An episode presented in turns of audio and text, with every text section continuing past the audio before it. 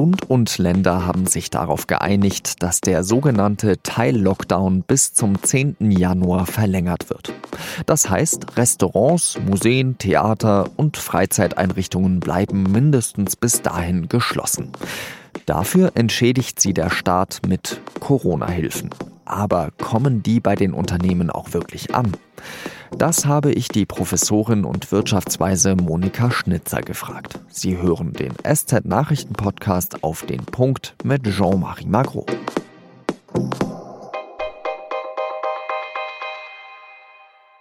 Am 23. November haben wir in Auf den Punkt mit dem Gastronomen Alon Gleibs darüber gesprochen, wie es ihm in der Corona-Krise geht. Also ohne diese Novemberhilfe wird es wirklich schwierig. Also sobald die abrufbar wäre oder wir irgendwann mal jetzt mal eine Grundlage kriegen, wie wir das über einen Steuerberater äh, überhaupt abrufen könnten, machen wir das sofort. Es wurde ja nur angekündigt. Es wurde auch eine Abschlagszahlung angekündigt. Gar nichts kommt da bisher. Gar nichts. Diese Kritik war in den vergangenen Tagen häufig zu hören. Gastronomie und Kulturbetriebe warten lange auf versprochene Hilfszahlungen, bloß ankommen tun sie häufig nicht. Wirtschaftsminister Peter Altmaier rechtfertigt sich. Es geht immerhin darum, dass ein zweistelliger Milliardenbetrag innerhalb weniger Tage an die betroffenen Unternehmen fließt. Das ist keine leichte Aufgabe. Und insofern, wenn es Vorschläge gibt, was man noch verbessern und beschleunigen kann, die nehmen wir sehr gerne entgegen, denn im Ziel sind wir uns alle einig. Ich habe vorhin noch einmal kurz mit Alon Gleibs gesprochen. Ist die Situation inzwischen besser als vor eineinhalb Wochen? Mittlerweile kann man also wirklich die Soforthilfe ähm, beantragen. Einige meiner Kollegen, äh, meiner Wirtekollegen haben auch berichtet, dass mittlerweile die Abschlagszahlung in Höhe von 10.000 Euro auf, auf dem Konto eingegangen ist, was ja wirklich erfreulich ist. So kurz äh, Anfang äh, Dezember, wo ja wirklich auch die Pachten und Mieten und alles Mögliche fällig wird. Ein bisschen Unklarheit herrsche weiter etwa wie lange die Novemberhilfe gilt und vor allem, wie es ab dem Januar weitergehen soll. Denn es ist ja nicht unwahrscheinlich, dass es danach immer noch einige Einschränkungen geben wird. Gleibs will auf jeden Fall Überbrückungshilfen beantragen. Aber die kriegen dann wieder nur die wenigsten oder auf jeden Fall nicht alle. Wir werden sehen, wie sich das entwickelt.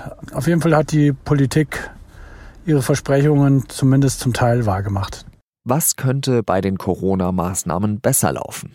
Darüber habe ich mit Monika Schnitzer gesprochen. Sie ist Professorin für Volkswirtschaftslehre an der LMU München und eine der fünf sogenannten Wirtschaftsweisen, die die Bundesregierung beraten.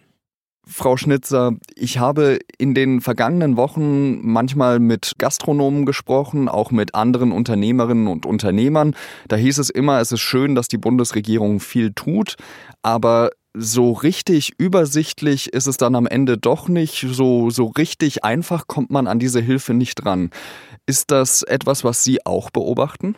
Die Antragstellung ist ja jetzt erst seit wenigen Tagen möglich. Insofern Novemberhilfen heißt es, aber man kann sie erst zum Ende November, zum Dezember hin beantragen. Insofern ja, sowas dauert immer, aber das liegt natürlich auch daran, man muss ähm, die Verwaltung dafür aufstellen, man muss die äh, Formulare dafür aufstellen da muss man auch ein bisschen Nachsehen haben. Sowas dauert.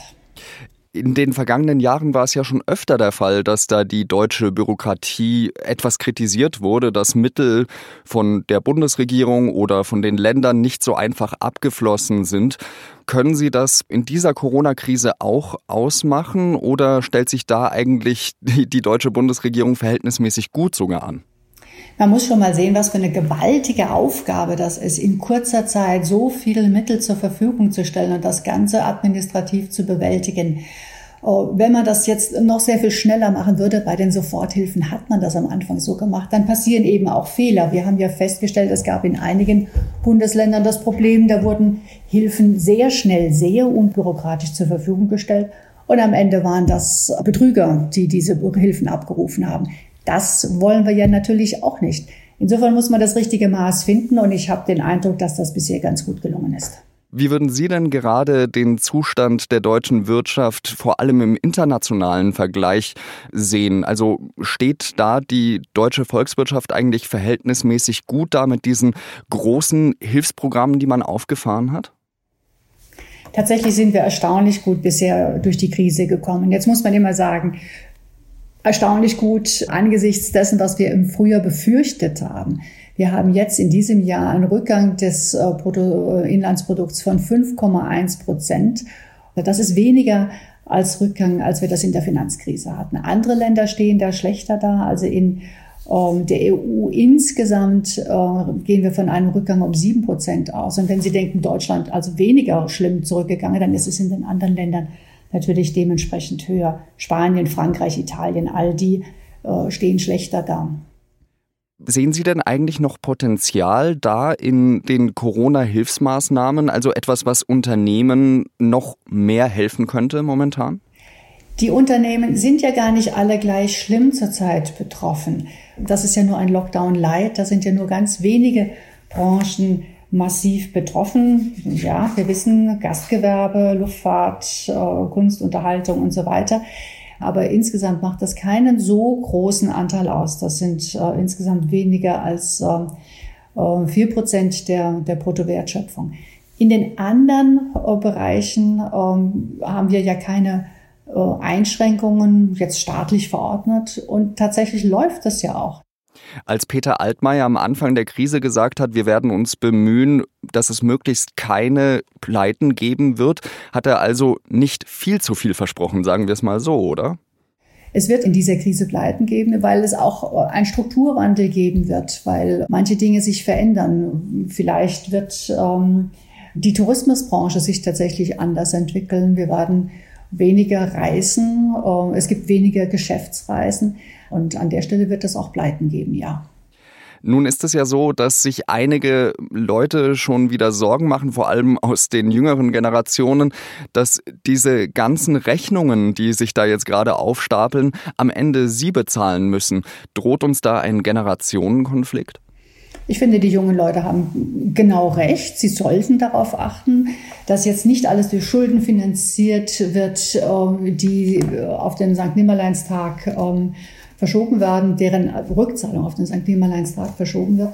Ich denke, ähm, es wird ganz wichtig sein, dass wir nach der Krise auch rasch überlegen, wie wir das äh, wieder ähm, abbauen können, diese Schulden. Und die beste Strategie dafür ist, wieder Wachstum zu haben. So genau hat das nach der Finanzkrise funktioniert. Da haben wir es ja geschafft, innerhalb von zehn Jahren eine Verschuldung von 80 Prozent des Bruttoinlandsprodukts auf 60 Prozent zurückzufahren wenn wir ähnlich erfolgreich wären und wenn wir nur halb so erfolgreich wären beim nächsten Mal, dann würde sich das Problem sehr schnell auflösen. Es erfordert natürlich aber Haushaltsdisziplin nach der Krise. Würden Sie sagen, dass wir gerade diese kurzfristigen Maßnahmen, jetzt zum Beispiel eben auch durch die Novemberhilfen und die Dezemberhilfen, das ist ja nichts anderes als eine kurzfristige Maßnahme, dass wir die verknüpfen sollten mit mittel- und langfristigen Investitionen, zum Beispiel eben in die Erneuerung unseres Stromnetzes oder in die Sanierung von äh, Schienen und äh, Straßennetzen. Also ist das etwas, was wir verknüpfen müssen, dass eben auch die Last, die auf den Schultern der jüngeren Generationen lastet, etwas abgefedert wird? Tatsächlich ist das ja im Konjunkturpaket auch genauso angelegt äh, gewesen, weil man da ja einen Zukunftsteil äh, mit aufgenommen hat, der genau auf solche langfristigen äh, Strukturmaßnahmen, Hilfen für ähm, Klimaschutz, ähm, Aufbau äh, neuer Geschäftsmodelle im Digitalisierungsbereich und so, wo man genau dies ähm, vorgesehen hat. Das wäre jetzt wirklich der, der richtige Zeitpunkt, um auch hier deutlich Zeichen zu setzen, damit wir dann auch für die Zukunft gut aufgestellt sind. Digitalisierung, lassen Sie mich das nochmal hervorheben, wäre etwas, was uns in der Krise schon sehr geholfen hätte. Hätte der Staat beispielsweise äh, schon ähm, bessere digitale Möglichkeiten gehabt. Das hätte übrigens auch bei der Vergabe der Hilfemaßnahmen, von denen wir vorhin sprachen, geholfen, solche Fehler zu vermeiden. Also jetzt wäre der Zeitpunkt, hier zu investieren und das würde dann tatsächlich auch die Wachstumskräfte für die Zeit nach der Krise deutlich befördern. Dann bedanke ich mich an dieser Stelle ganz herzlich, dass Sie sich die Zeit genommen haben, Frau Professor Schnitzer. Ich danke Ihnen. Es infizieren sich immer noch zu viele Menschen mit SARS-CoV-2. Die Zahlen sind immer noch zu hoch. Das war der Präsident des Robert Koch Instituts Lothar Wieler. An diesem Donnerstagmorgen hat das RKI knapp mehr als 22.000 Neuinfektionen gemeldet. 487 Menschen sind laut der Angaben am oder mit dem Coronavirus gestorben.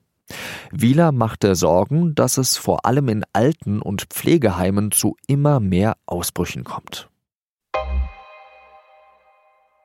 In Italien gibt es wegen des Coronavirus über Weihnachten starke Reisebeschränkungen.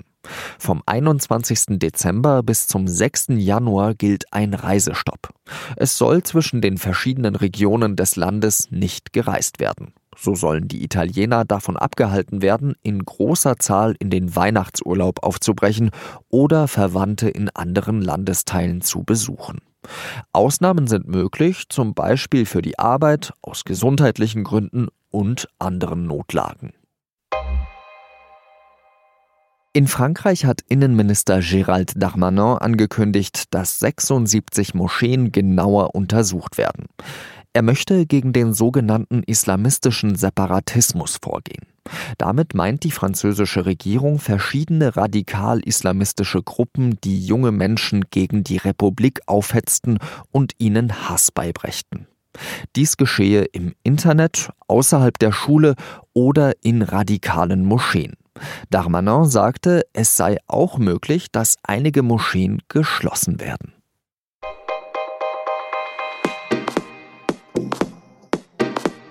Sind Sie schon einmal mit dem Eurostar durch den Eurotunnel nach London gefahren? Ich schon.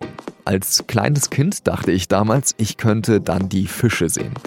Aber in Wirklichkeit ist es ziemlich unspektakulär. 35 Minuten lang ist es einfach nur sehr dunkel. Der Tunnel hat Großbritannien mit dem europäischen Festland verbunden. Aber jetzt kommt der Brexit und an beiden Enden des Tunnels bereitet man sich auf die Trennung vor. Die Reportage von Nadja Pontel dazu lesen Sie auf der Seite 3 der SZ am Freitag. Redaktionsschluss für Auf den Punkt war 16 Uhr.